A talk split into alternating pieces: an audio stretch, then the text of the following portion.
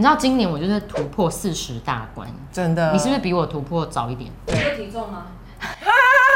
年纪这会不会？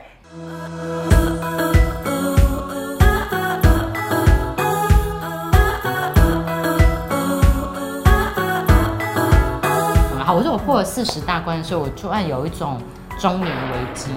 你知道那危机感就是我觉得我一事无成。可是你知道那一次我们去聊天，然后你有讲一个东西，呃，莫名其妙就疗愈到我，真的，莫真的是无意莫名其妙间的疗愈因为一点关系都没有。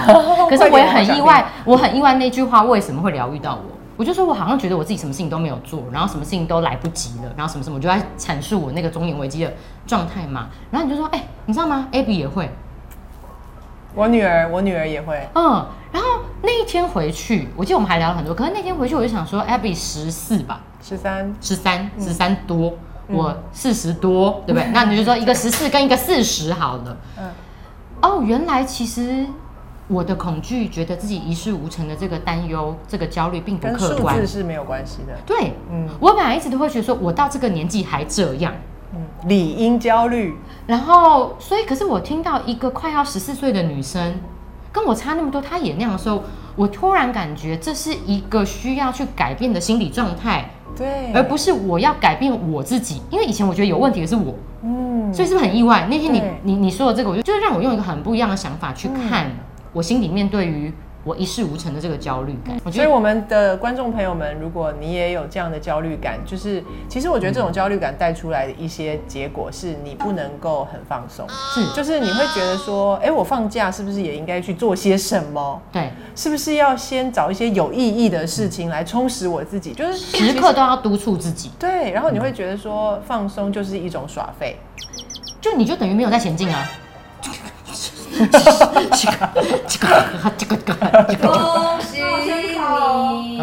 其实如果是这样子的想法，或是这样的信念，你的生活中一定会有一些症状。比如说呢，你就会发现自己很难放松，嗯，你会常常觉得可能放假大家都在没干嘛，你也会觉得嗯，我一定要加入一些充有意义实自己的事情有意义的事情，然后好像要让自己有个进度感。对，嗯就是完全几乎无法活在当下。嗯，通常有这种人都是比较自我要求，对，会觉得要有人生要有目的的。嗯那他们就会想象人生的目的就是一个很确切的一个正中红心的一个红点。对，或者是说它就是一个剧情的高潮。对，然后我必须对准那个点，我必须非常清楚知道那个东西在哪里，那个东西是什么，然后我就毫无犹豫，一点也不浪费时间，一点也不浪费力气，然后就是狂冲。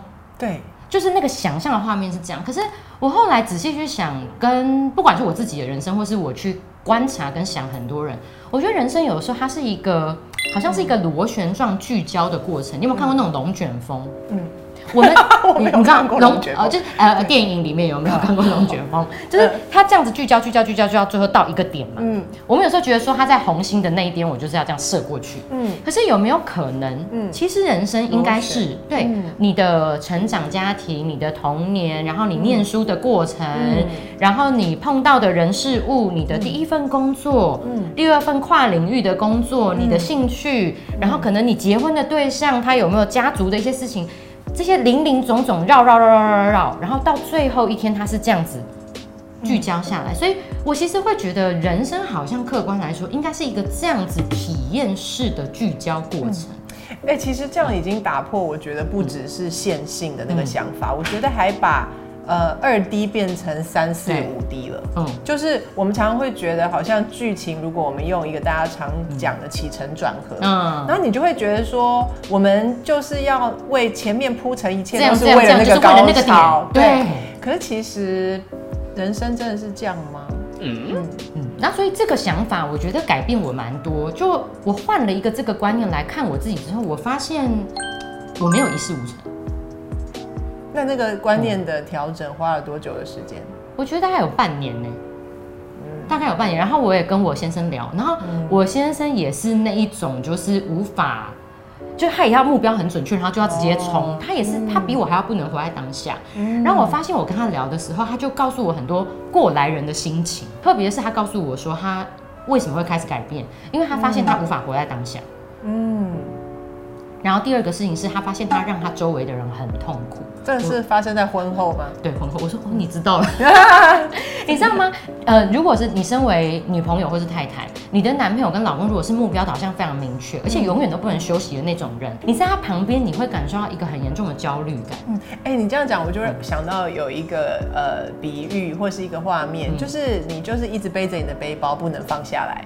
也你有没有看过有一些人就是来到个地方，然后呢，背包死不打开，对他就是坐在那边，他就哎。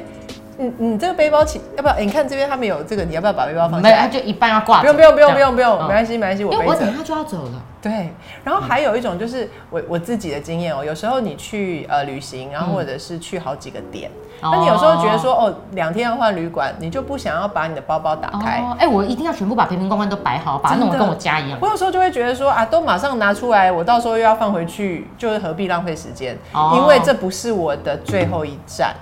所以呢，我就会觉得有很多东西呢，你要的时候就再去把行李箱打开来找，然后然后用完再放回去，然后那这样，那你等下就不用一直收。你这样让我想到一个画面，你就是一个行军式的人生。嗯哼，军人就是这样啊，他们会有一个 pack，然后所有东西都在里面，然后他绝对不会让他自己很舒服。嗯，因为他们可能是要随时嗯都要走。对，然后可是我后来就发现，就是呃有另外一种。行军式人生的相反应该是不知道什么人生，但是我就发现有一些人，他们是很懂得怎么样在自己那天落脚的地方，把自己弄得很舒服。哦，比如说像我妈妈就是这种人，她会去调整什么风扇啊、温度啊，就是她会 make sure 那天那边很舒服。我也是，嗯，我老公也会跟我讲说，我们隔天就要走了，你不用搞那些东西，我没办法，嗯。我就要把那个风速风向，对不对？还有一个，我睡觉一定要全黑。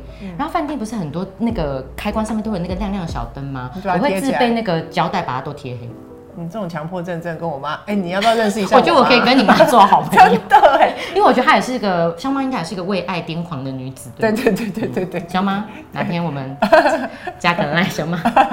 包包放下来，里面东西拿出来，这件事情其实我在刚回台湾的时候有被提醒，就是我我有时候就是有一种，哎，下一站会是什么？下一站会是什么？然后其实你就忘了把你的背包打开，然后躺一下。哦，这边其实很软，然后你的东西可以放着，等到你要出发的时候再包也不迟啊。嗯，然后反而你把东西放下，然后那个重量不在你身上的时候，你是可以去享受的。对，而且我发现，当我前面不是讲是一个螺旋聚焦概念吗？当你愿意放下跟享受的时候，你才有办法在那个螺旋的过程里面真正聚焦到。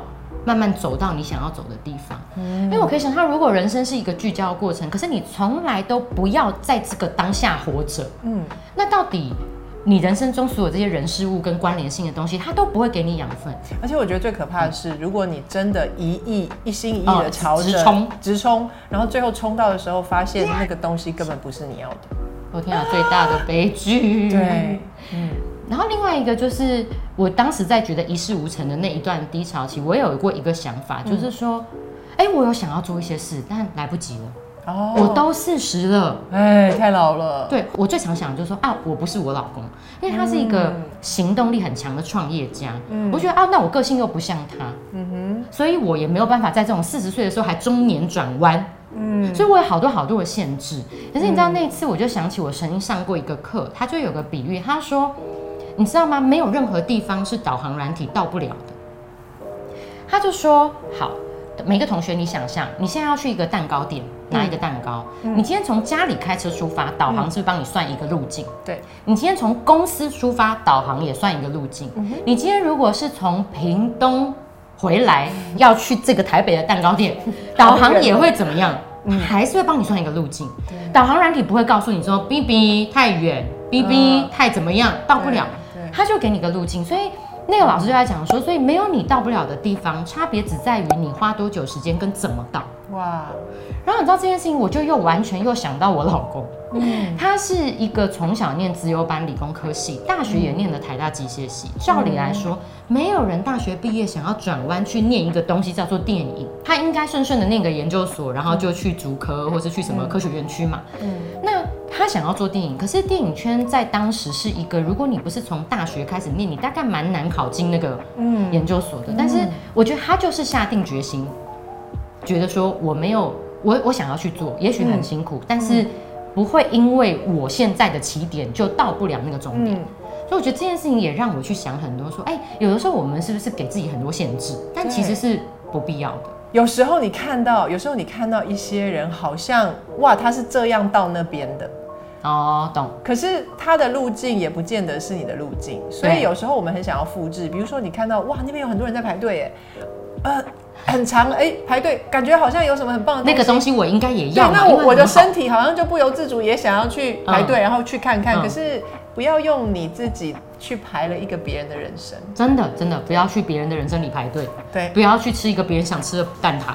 对，真的就是那是别人的。对，那所以其实我觉得在这个过程里面，我思考这些东西，就让我觉得说，哎，我好像慢慢对于所谓成功、成就或是目标，有一个很放松的一种体会。我好喜欢你说放松，嗯。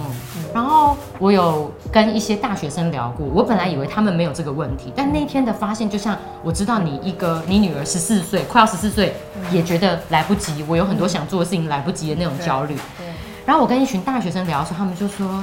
丽姐姐，我们也会，就是觉得来不及了。嗯嗯。所以我觉得在看这节目的人，不管你是几岁，嗯，或是你是什么状态，我觉得你永远没有来不及。对。你也没有永远有任何你不能去的地方。嗯。不会有因为你太老、太年轻，你是男的，或是你是女的，或是你是台北人，或是因为你是台南人或高雄人，所以你有不能去的地方。我觉得不会。然后。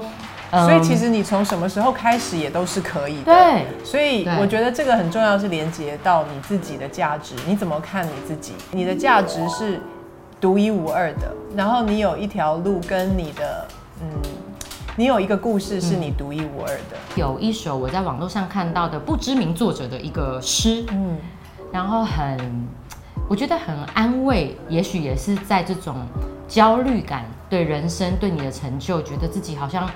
没有成就，不知道在干嘛，嗯，还来得及吗？这种焦虑的人，我觉得这首诗也会很大的安慰你。然后我想要请雅文来念这首诗给大家听。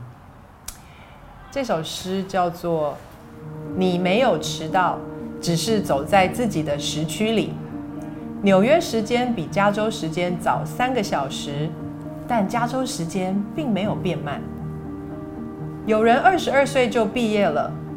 但等了五年才找到一个好工作。有人二十五岁就当上 CEO，却在五十岁去世。也有人直到五十岁才当上 CEO，然后活到九十岁。有人依旧单身，同时也有人结婚。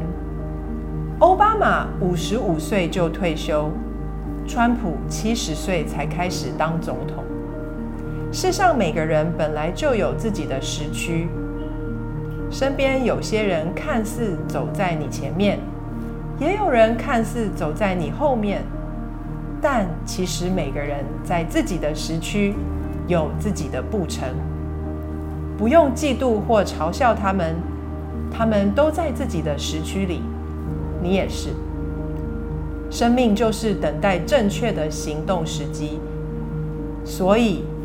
放轻松，你没有落后，你没有领先，在命运为你安排的时区里，一切都会准时。